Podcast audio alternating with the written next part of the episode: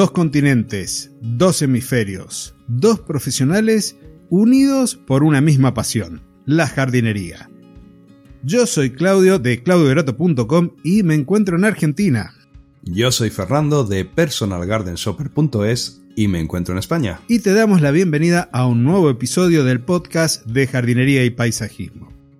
El espacio en donde encontrarás conceptos, técnicas, estrategias y noticias del mundo de las plantas para que puedas tener tu jardín más lindo cada día. Hoy vamos a hablar de los emisores de riego en el jardín, pero primero, bienvenido Fernando, es una alegría inmensa cada mes que podemos hacer este episodio de forma conjunta. Igualmente Claudio, muchas gracias. También para mí es una cita que tenemos mensual que me alegra el día y me encanta, bueno, y sobre todo darte gracias también por mm, dejarme compartir contigo uno de tus episodios de este podcast tan maravilloso sobre el mundo de la jardinería. Muchísimas gracias. Y bueno, damos comienzo al tema de esta semana, de este mes, que es el riego en los jardines, en especial sobre los emisores y demás elementos necesarios para poder regar nuestro jardín. Porque una de las principales partes de las instalaciones del riego son especialmente los emisores, cuya función es la de distribuir el agua a las plantas del jardín en el modo esperado. Toda instalación de riego en zonas verdes tiene por objetivo conseguir que los emisores realicen su función correctamente, pues de ello va a depender el buen funcionamiento de toda la instalación. Los emisores son exactamente los dispositivos de la instalación encargados de efectuar la distribución del agua sobre la superficie que nosotros queremos regar. Entonces, una de las principales características de estos emisores de riego es la forma en la que van a distribuir ese agua.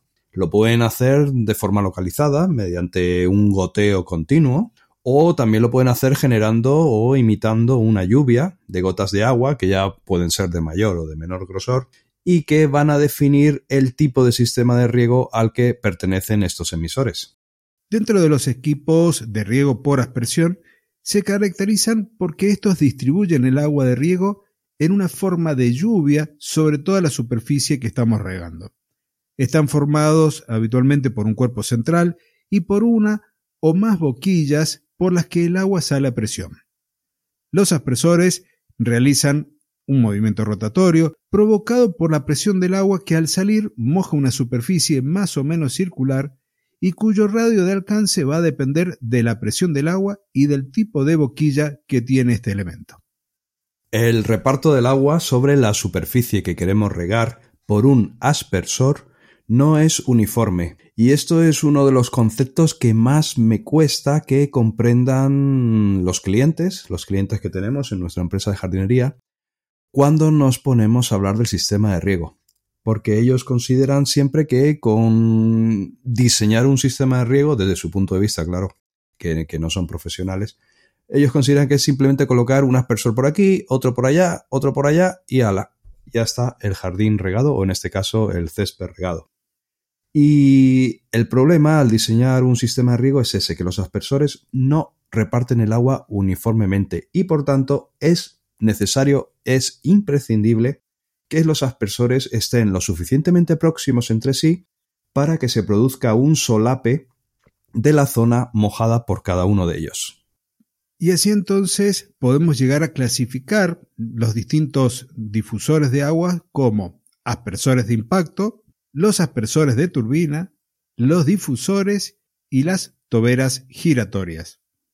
Vale, de estos cuatro tipos que has dicho, Claudio, que los has clasificado en cuatro tipos, yo voy a empezar comentando sobre los aspersores de impacto. Entonces, ¿qué son estos aspersores de impacto? Pues rápidamente el oyente los va a identificar en cuanto diga que son estos aspersores que hacen el ruidito clásico al regar de tac, tac, tac, tac, tac, tac, tac, y van girando y van regando. Son aquellos en los que el mecanismo de giro se consigue mediante el impulso del chorro sobre un brazo que es oscilante. Entonces lo que hace es desplazarse y vuelve a su posición original mediante un muelle. Entonces al recuperar su posición original, el brazo golpea otra vez el cuerpo de la persona y vuelve a provocarle un ligero giro. Esto, este tipo de aspersores, los aspersores de impacto, pueden disponer de una o de varias boquillas, en cuyo caso la que produce el chorro incide sobre el, el brazo que se está moviendo y se denomina la boquilla motriz. Normalmente suelen ser de latón, pero bueno, también hay de plástico, también hay de bronce y también se fabrican en un plástico muy resistente al desgaste que sufren por el rozamiento. Bueno, Fernando, y vos sabés, si mal no me equivoco, si la memoria no me falla, creo que el modelo inicial de los aspersores de impacto fue inventado por Reinbeard y de ahí comenzó este avance tecnológico en los riegos por aspersión. Pero continuando con este tipo de aspersores, algunas de las características de los aspersores de impactos son simplicidad, porque tienen muy pocas piezas y mecanismos. Es muy fácil poder regularlos, tanto el sector que va a regar, el ángulo que va a regar, como el alcance. También pueden trabajar con aguas sucias, son menos exigentes que los de turbina en cuanto a la calidad del agua y las partículas en suspensión que éstas lleven. Pueden trabajar también con baja presión y una de las características es el ruido que comentaba Fernando que hacen al funcionar. Y por otro lado, son muy económicos o son mucho más económicos que los aspersores de turbina. El segundo tipo de aspersor, Claudio, que comentabas es el aspersor de turbina. Y en, este tipo de aspersor, el agua, cuando entra y antes de salir hacia la zona que queremos regar, realiza dos funciones. La primera función es que eleva el vástago y la segunda función es que hace producir un giro continuo al extremo superior del vástago.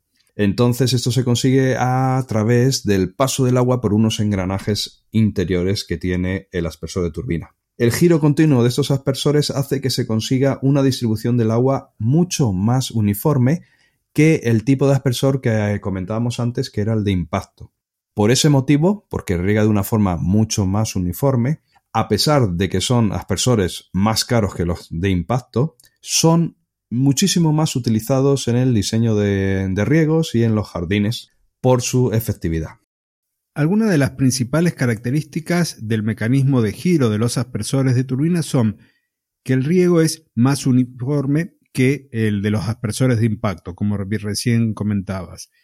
Producen también gotas más finas, no hacen ruido al momento de estar funcionando, tienen una menor sensibilidad al vandalismo porque terminan escondiéndose en el jardín y además suelen ser de un tamaño más pequeño que los impactos, lo cual es importante a la hora de realizar su instalación. Un tema que quería comentar, Claudio, es eh, cómo influye la, presión del agua sobre el funcionamiento de, de los aspersores que estamos comentando. Ya que, por ejemplo, si tenemos una presión que es demasiado baja, lo que va a ocurrir es que las gotas que, salen del aspersor van a ser demasiado grandes y la distribución va a ser muy poco uniforme. Cuando la presión es todo lo contrario, que es demasiado alta, lo que ocurre es que el agua se pulveriza en gotas muy finas y que caen muy cerca del aspersor. Por eso estos aspersores siempre es recomendable que trabajen a una presión correcta. Con respecto a los difusores, estos también funcionan basado en la presión del agua. Esta debe elevar un vástago, el vástago del difusor, hasta llegar a su extremo en donde encontrarán una boquilla por la que comienza a salir un abanico de agua de riego.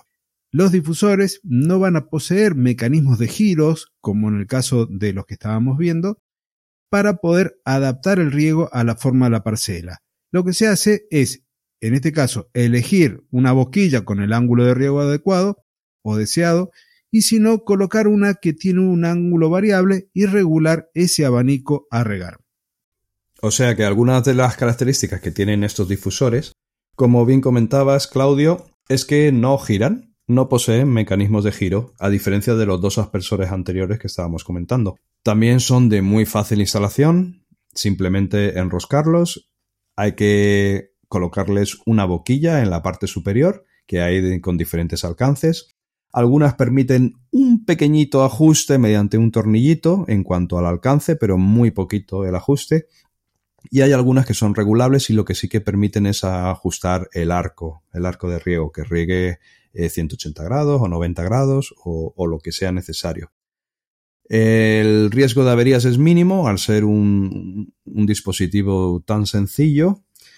Y bueno, es, funcionan a baja presión y lo que comentaba antes, que hace falta tener el juego de, de toberas, de boquillas, para poder adaptarlos a la zona que queremos regar.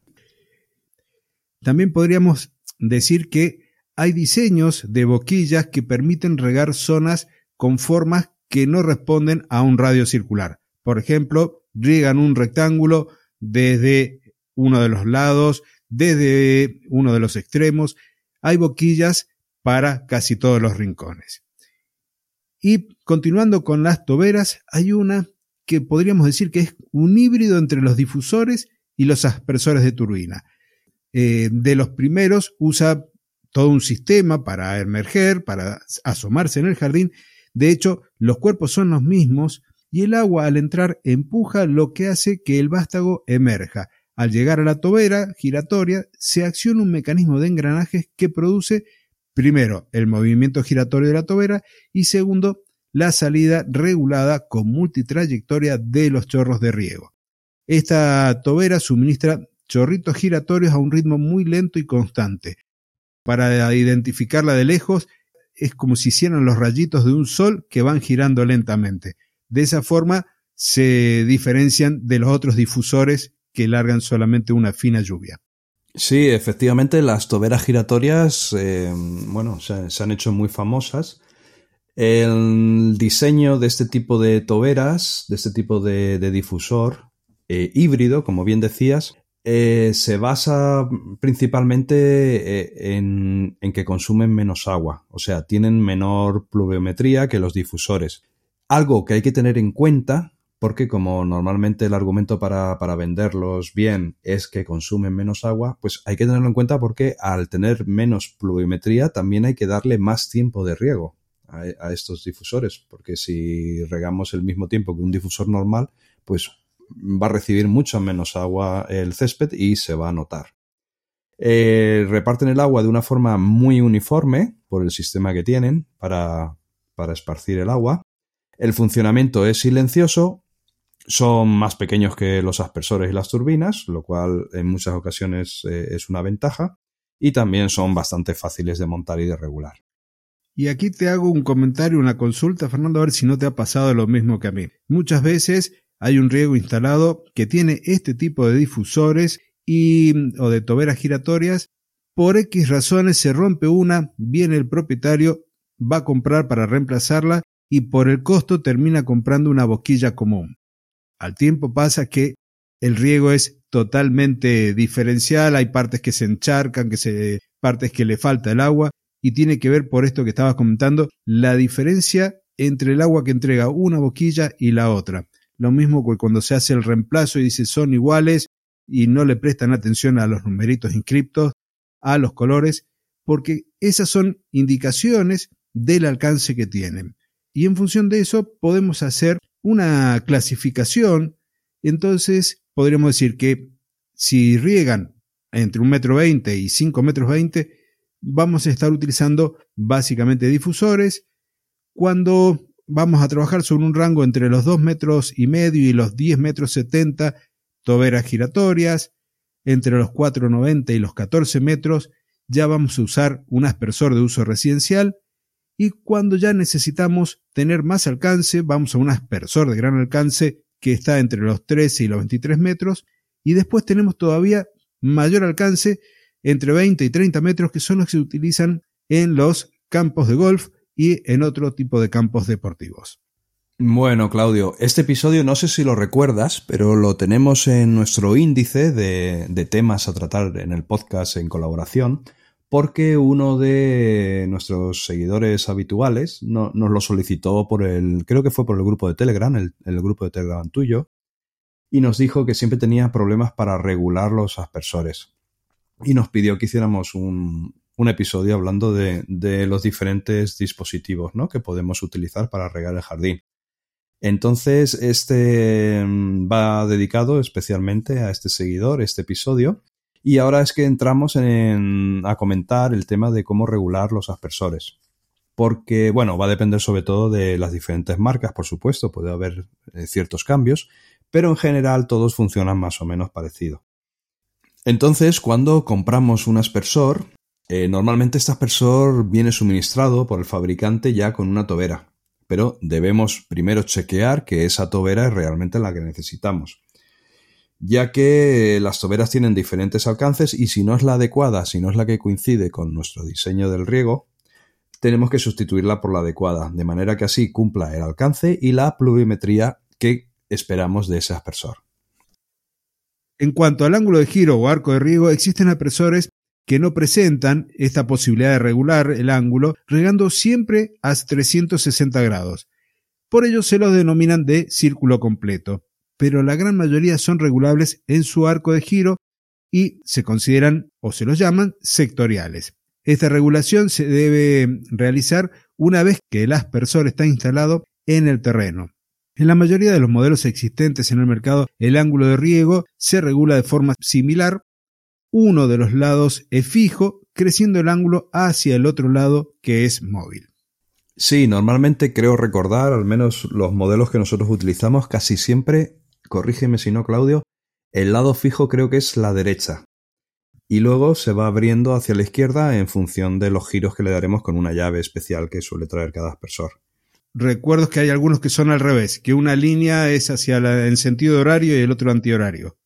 Es, sí, claro, dependiendo de la marca. La que nosotros utilizamos creo que es, es, así, pero por eso mm, no hay una norma básica, sino hay que mirar bien el modelo que estamos utilizando para ver hacia si es a la izquierda o a la derecha donde se queda fijo. Pero una vez sepamos esto, ya a la hora de instalarlo lo tenemos muy fácil porque giramos la parte superior que se puede girar con la mano normalmente la giramos hasta la posición fija, colocamos el aspersor en esa posición según las necesidades de la zona que queremos regar y ya luego sí vamos a poder regularlo. Luego, en cuanto al alcance, también, normalmente, dependerá también, por supuesto, de las marcas, pero normalmente siempre hay un cierto margen, suelen llevar un tornillo en la parte de arriba, que se suele apretar o con un destornillador o, con una llave Allen, y con ese tornillo permiten un cierto ajuste en cuanto al alcance. Pero ojo, el alcance siempre lo vamos a decidir con la, con la boquilla, con la tobera que vamos a poner. Pero como hay, hay como una, una serie de alcances, una serie de escalones, y no siempre va a ser exactamente el que viene definido eh, que se ajuste a nuestras necesidades, pues tenemos en torno a un 10, un 15% de posibilidades de reducir ese alcance apretando ese tornillo. Y ahora te diría, atención al morado. Aquí estos no los he visto nunca instalados. ¿Y por qué digo atención al color morado en los materiales de riego? Porque tanto los emisores de riego como todas las piezas que se necesitan, tuberías y demás, tienen este color cuando estamos utilizando aguas residuales para regar. Aguas que han sido regeneradas, por ejemplo, o que han sido tratadas no llegan a la condición de potable, pero sí posibilitan el riego. Entonces, cuando se va a operar con este tipo de elementos de riego que tienen el color morado y que nos indican que estamos usando aguas residuales, tendremos que usar mascarillas, guantes y además no solo tener presente todo esto al momento de trabajar en el riego, sino que los momentos de riego también tienen que estar muy bien diagramados porque si son áreas verdes públicas, tenemos que evitar que nuestros niños lleguen a tomar contacto con el césped o con las plantas que han sido mojadas con esta agua hasta el momento que se sequen. Porque si bien no tienen contaminantes, no deberían tener contaminantes, todavía no son potables y representan un riesgo potencial.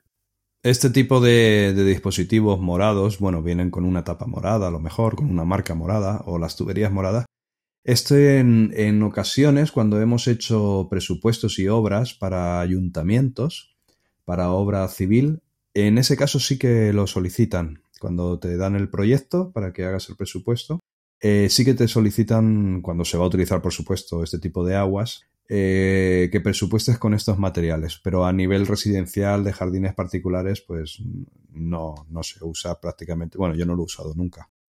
Bueno, una vez hemos terminado de hablar de los dispositivos que podemos emplear para regar eh, fundamentalmente el césped, ya que en mi opinión tanto aspersores como difusores, en mi opinión solo se deberían utilizar para regar césped, creo que para regar plantas hay otros métodos, pues uno de esos métodos es la utilización de, goteros. Los goteros son también emisores de riego y son los emisores de riego localizado más utilizados. Son emisores que van a trabajar a bajo caudal y que su función es regar mediante eh, un riego gota a gota. Entonces se suelen fabricar de materiales plásticos y la principal característica que tienen es que en su interior tienen como una especie de laberinto, vamos a imaginarnos unos conductos haciendo un laberinto, y con ese laberinto lo que se consigue es reducir la, presión del agua que viene por la tubería para que en el orificio de salida el agua salga como una gotita. Entonces, en jardinería, en mi opinión, es el riego más adecuado para arbustos y para árboles. Los emisores de riego por goteo también se pueden clasificar de muchas maneras y bajo diversos aspectos. Los más importantes, los más frecuentes, son por su utilización en la tubería.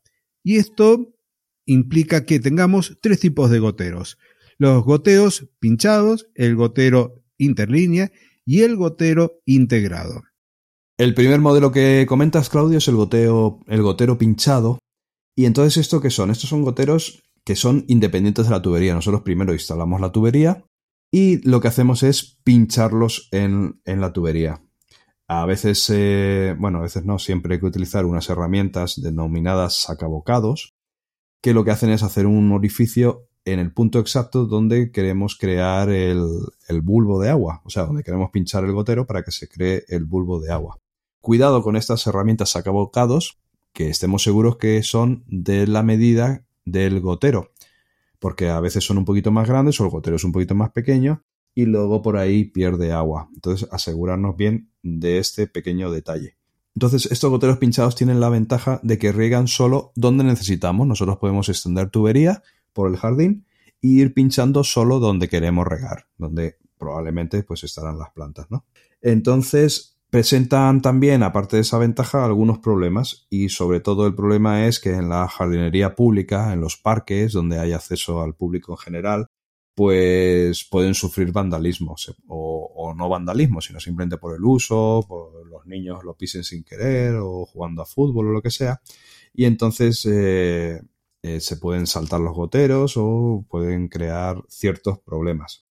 Por tanto, se aconsejan más en zonas privadas, en jardines privados, donde se supone que van a sufrir menos y van, por tanto, a funcionar eh, de una forma correcta. Existen incluso algunos modelos que son regulables, podemos nosotros decidir que liberen más o menos agua, y también existen otros que no son regulables, pero que, dependiendo del modelo que compremos, va a liberar más o menos agua, o sea, van a ser de, de 2 litros hora o de 4 litros hora o de 6 litros hora, por ejemplo. Luego tenemos los goteros interlineados o insertados. Estos goteros van dentro de una especie de tubería, de un niple, podríamos este, hacer la comparación, y para su instalación es necesario que cortemos la tubería de riego, que intercalemos el gotero en el punto que vamos a aportarle el agua a una planta, y al igual que en el caso anterior, se adaptan a plantas que están en terrenos irregulares. Y como inconveniente, podemos decir que como tenemos que cortar esta tubería, podríamos llegar a tener algún problema en que la conexión se suelte, producto de la presión o producto del cambio de la temperatura, que la manguera se dilate y cuando comience a regar se desarme por allí y tengamos una fuga de agua. Por último, el tercer modelo que comentabas es eh, lo que suelen llamar el gotero integrado. Y estos son goteros que ya vienen en la tubería, o sea, nosotros compramos la tubería de riego y ya trae el gotero integrado. Esto hace que la instalación de riego sea muy sencilla, ya que simplemente es distribuir la tubería por las zonas que queremos regar y ya está. Presentan normalmente, dependiendo de la marca por supuesto, pero presentan la posibilidad de elegir la distancia entre los goteros. Normalmente nosotros usamos siempre la tubería que es cada 30 centímetros. Lleva un gotero cada 30 centímetros pero también las hay cada 50, cada 60, cada 90, va a depender un poquito del modelo. La que más se usa, como digo, es la de cada 30 centímetros y entonces el inconveniente que tenemos es ese, que va a regar donde va a regar, cada 30 centímetros, haga falta o no haga falta. Por tanto, es un sistema muy apropiado para eh, zonas del jardín donde va a haber mucho, mucha planta, mucho arbusto, junta, y no tan apropiado cuando necesitamos solo dar agua en algunos puntos y durante muchos metros de la tubería no vamos a necesitar regar. Por tanto, no tienen esa capacidad de adaptación de los sistemas que hemos comentado anteriormente. Este tipo de mangueras con los goteros integrados es el que habitualmente utilizo yo cuando vamos a hacer el riego, por ejemplo, de un cerco verde, porque como las plantas están bastante próximas entre sí, el agua no se desperdicia tanto como si fuese en un cantero o en un parterre. No sé si es el mismo caso que lo utilizas vos. Sí, también, bueno, para un... Los cercos aquí en España se llaman setos, entonces para, para setos va genial, porque te riega cada 30 centímetros, pero también hay zonas del jardín en las que plantamos a bastante densidad, o sea que intentamos que la tierra en el futuro no se vea, queda todo cubierto por plantas, y también utilizamos ese tipo de tubería porque la, instalación es sencilla, luego el mantenimiento también es sencillo y porque también yo soy de la opinión de que quizás en algunos casos, si ponemos solo un gotero donde está la planta, el agua eh, va a crear un bulbo de, agua, o sea, va, va, a mojar una zona de tierra y va a mojar siempre esa zona de tierra. Entonces, ¿qué puede ocurrir tanto en plantas como en árboles?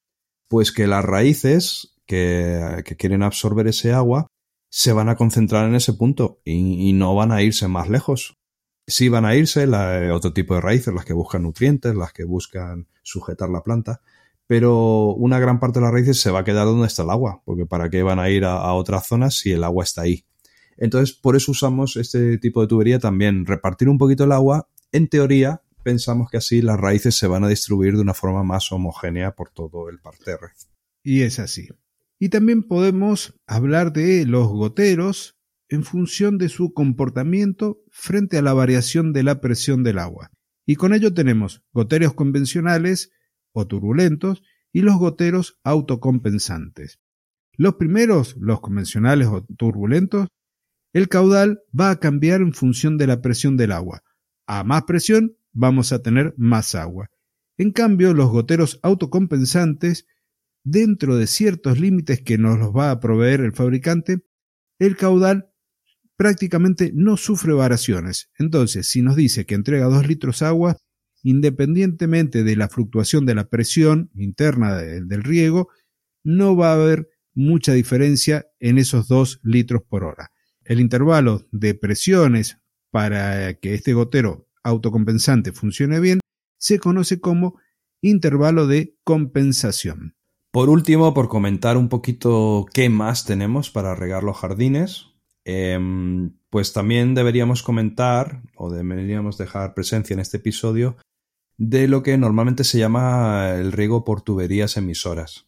Entonces, por ejemplo, tenemos unas que son tuberías, las llaman tuberías perforadas, son tuberías que vienen con unos micro agujeros o micro orificios y por ahí eh, se aplica el agua directamente a las plantas desde el interior de la tubería. O sea, no, usan goteros, sino simplemente hay un agujerito y por ahí sale el agua. La cosa es un agujerito muy, muy, muy, muy pequeño.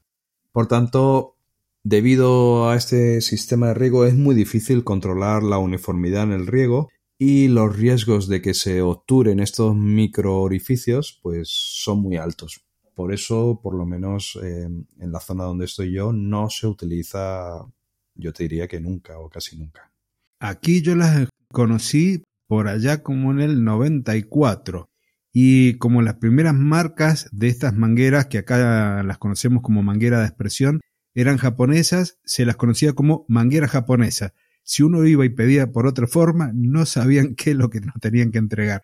Así que cómo van cambiando los tiempos y las tecnologías. Y continuando con estas metodologías de riego, también tenemos las cintas de riego. Y en este caso están compuestas por una tubería sobre la que longitudinalmente se va a situar un laberinto con salidas de agua a modo de gotero continuo. La gran ventaja que tienen sobre el sistema de goteo es que son mucho más económicas y eh, en cuanto a la uniformidad y durabilidad es muy baja. Entonces es interesante respecto a los costos que tienen que son muy bajos. Sí, sería la principal característica, que es más económica, pero bueno, también es, es, es otra cosa, ¿no? La calidad es más baja. Y por último, mm, por comentar una tercera opción, tenemos, eh, en cuanto a tuberías, tenemos lo que se suele llamar cinta exudante o, tubería exudante, tubería porosa. Y bueno, es como una especie de, manguera porosa. No es que esté agujereada como la que comentábamos antes, sino que toda la manguera en sí eh, está llena de poros, o sea, eh, su pura agua.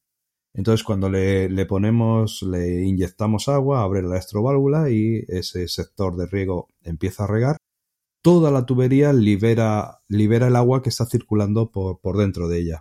Este tipo de tubería, pues bueno, eh, la verdad que es poco utilizada, ya que especialmente cuando tenemos agua, aguas duras, eh, es decir, cuando tenemos aguas con mucha cal, la posibilidad de que se obture al, cabo del tiempo, de, que la cal vaya obturando la tubería, pues e, es muy grande, ¿no? Ese problema lo tenemos nosotros aquí, donde nosotros trabajamos, que el agua es ultra mega eh, caliza. Y entonces, por ese motivo, no es que no me guste este tipo de tubería, sino que la detesto. O sea, no la uso ni la usaría jamás. Eso es para que no queden dudas. Exacto. Bueno, y por último tenemos el riego por microaspersión y los nebulizadores.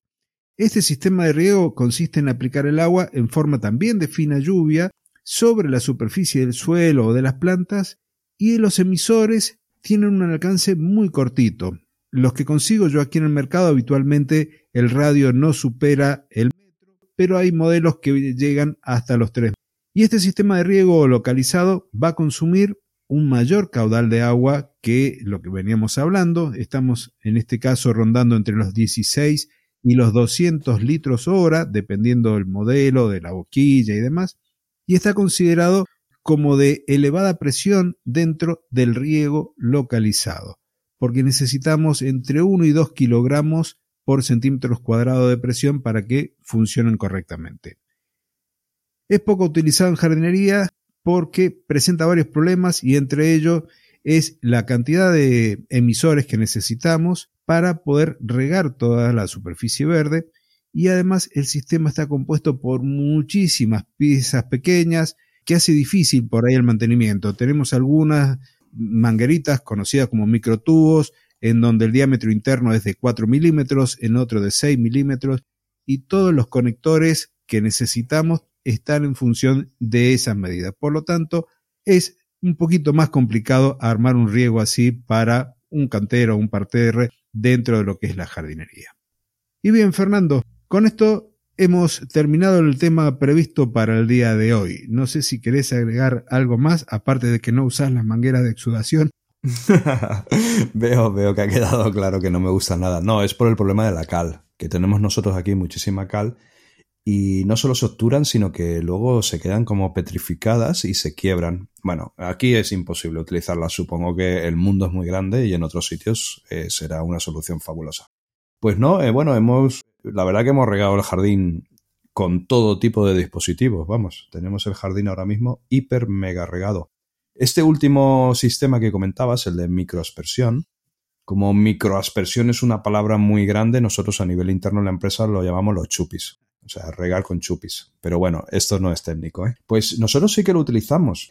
Es cierto lo que comentas, o sea, el mantenimiento es alto, porque hay que estar revisando varias veces al año, que estén bien orientados, que no se hayan movido al, trabajar en el jardín.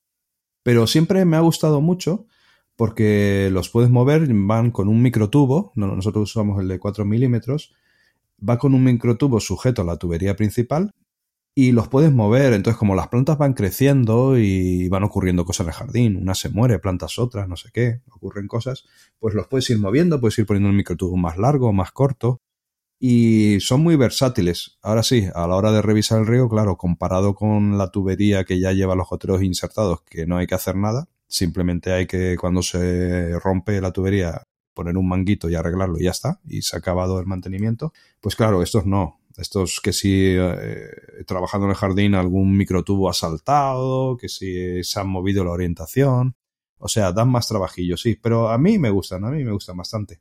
Pero bueno, aparte de eso, poco más te puedo comentar, Claudio. lo único, recordar que el agua es muy cara y que hay que regar con cabeza, ya que es un recurso, bueno, un recurso limitado. Yo vengo haciendo, mientras estabas hablando, haciendo un repaso mental de lo que hemos comentado y de lo que yo he utilizado a nivel profesional y se nos quedó en el tintero el riego por goteo subterráneo. No sé si lo utilizás mucho vos, Fernando, ya. Yo sí lo he usado en varias oportunidades, que son mangueras con los goteros integrados, pero son goteros diseñados especialmente para evitar que las raíces del césped se metan por los goteros y además que cuando regamos con agua que tiene un poco de calcario, este calcario, esta caliza termine obturando los goteros. Y es quizás uno de los riegos eh, más eficientes al momento de usar el agua, por lo menos a nivel de jardín. No sé qué tanto utilizás el riego por goteo subterráneo en los jardines tuyos, Fernando. pues tienes razón, se nos había olvidado incluir en la escaleta este, este sistema. Pues a ver, yo lo he utilizado en, el canal mío de YouTube de Personal Garden Shopper. Hay un vídeo explicando cómo se hace una instalación de estas, porque no es igual que una instalación normal de riego. Llevan algunos dispositivos, llevan ventosas, llevan algunas cosas que hay que instalar extras adicionales a, a lo que sería un riego normal. Y no sé qué decirte, no sé qué decirte. Por supuestísimo, el agua va directo a las raíces, o sea que no hay otra manera de aprovechar eh, mejor el agua que con un sistema de riego enterrado. Es más caro que una instalación por difusores o por aspersores, hablando, estoy hablando ahora de césped, de regar el césped así. Es aproximadamente unas dos o tres veces más caro. Se ahorra agua, pues no se evapora el agua, no se pierde, no se mojan caminos. Eh, en ese aspecto es genial. Eh, a mí el que más me gusta es la tubería de Reinbeer porque cada gotero lleva una plaquita de cobre y según parece el cobre ahora no te lo voy a saber decir bien, pero tiene como una especie de iones que repelen las raíces. Con ese piececita de cobre, que por eso hace que la tubería sea cara, porque lleva cobre, eh, hace que las raíces eh, no entren en el gotero y no lo obstruyan, con lo cual es ideal. Los dos problemas que yo le veo, porque sí que lo he utilizado algunas veces, y los problemas con los que me he encontrado es, eh, uno, que como va debajo de la tierra, y lo he usado para césped, cuando vas a sembrar césped, claro, las primeras semanas que necesitas mojar solo el último, el centímetro de tierra más superficial donde está la semilla, ¿cómo lo haces? Eso es un, gran problema. Tienes que montar un riego provisional con aspersores hasta que, el, hasta que la semilla germine y se establezca y luego ya sí, luego ya cuando la semilla germina y echa raíces ya va genial. Ese es el principal problema. Yo cuando lo he usado, lo he usado eh, poniendo césped en rollos. Nunca lo, he, nunca he instalado este tipo de riego eh, sembrando césped en semillas. Entonces, al poner césped en rollos, aparte de elegir una época del año que no sea calurosa y que incluso haya lluvias, lo que hacemos es regar muchísimo, o sea, empapar el terreno, que el agua ya eh, aflore a la superficie y así conseguimos que el, césped en rollo, el tepe, sí que agarre. Y el segundo problema que le veo es cuando hay una, si hubiese una avería, pues es un problema, ¿no? Está debajo del césped, hay que romper el césped, a ver cómo encuentras la avería. Es un problema. Y aquí nosotros, como tenemos tanta cal, ya lo he dicho en repetidas ocasiones, eh, este sistema de riego nos vemos obligados a limpiarlo cada año con, unos ácidos. Tenemos que, que inyectar en el sistema que ya hemos dejado preparado para ello un bypass. Entonces inyectamos una bomba inyectora de ácido y en invierno damos una limpieza general a, todo, a todas las tuberías con ácido. Y digo en invierno porque es cuando las plantas no, tienen requerimientos de agua, entonces eh, hacemos el menos daño posible. ¿no? Esas son mis experiencias, Claudio. ¿Tú, ¿Tú qué opinas? A mí también me gusta, Fernando, esa misma línea, esa misma marca para riego por goteo subterráneo, porque es muy eficiente al momento de evitar la obturación por raíces de los goteros gracias a esta laminita de cobre. Y ahora sí, entonces, nos despedimos, te dejo la palabra Fernando para tu saludo final y así hago el cierre del episodio. Muy bien, pues aparte de recordarle a Reinbeer que como hablamos también de él, que si quiere patrocinar el podcast, se ponga en contacto con Claudio en claudiodorato.com. Aparte de eso, no me queda nada más importante ni nada más pendiente de, de exclamación total que saludar a toda la audiencia, a todos los seguidores, todo ese cariño que recibimos, todos esos comentarios que recibimos, pues eh, son los que nos, nos, ayudan a seguir con el proyecto, a reunirnos una vez al mes para grabar el episodio y para continuar con, con todos los proyectos que estamos llevando a cabo en torno al mundo verde, al mundo vegetal. Claudio publica en, en, su grupo de Telegram mucha información, está constantemente publicando episodios del podcast sobre el mundo verde. Y nosotros, yo publico eh, siempre que podemos en el canal de YouTube también información que puedo considerar que es valiosa. O sea que muchísimas gracias por todo el apoyo, un abrazo bien, bien, bien, bien fuerte y como siempre me gusta decir, ya que tenemos jardín, pues disfrutémoslo lo máximo posible. Y muchísimas gracias por habernos escuchado, por haber llegado hasta este minuto, por tu comentario amable, por compartir el episodio, por dejar el me gusta porque eso nos ayuda a llegar a una audiencia mayor, a más amantes de las plantas y de la jardinería. Y antes de despedirme, también quería recordarte que el proyecto de Fernando en curso de jardinería.com, ahí en la home, todo este trabajo que hizo de estos ciento y pico de videos, hablando desde el interior de una empresa de jardinería, ahora está disponible por un pago único y no solamente a ese contenido, sino a todo lo que vaya a ir sumando con el tiempo para que puedas formarte como jardinero profesional. Esto desde el punto de vista operativo. Y ahora sí, me despido como lo hacemos habitualmente.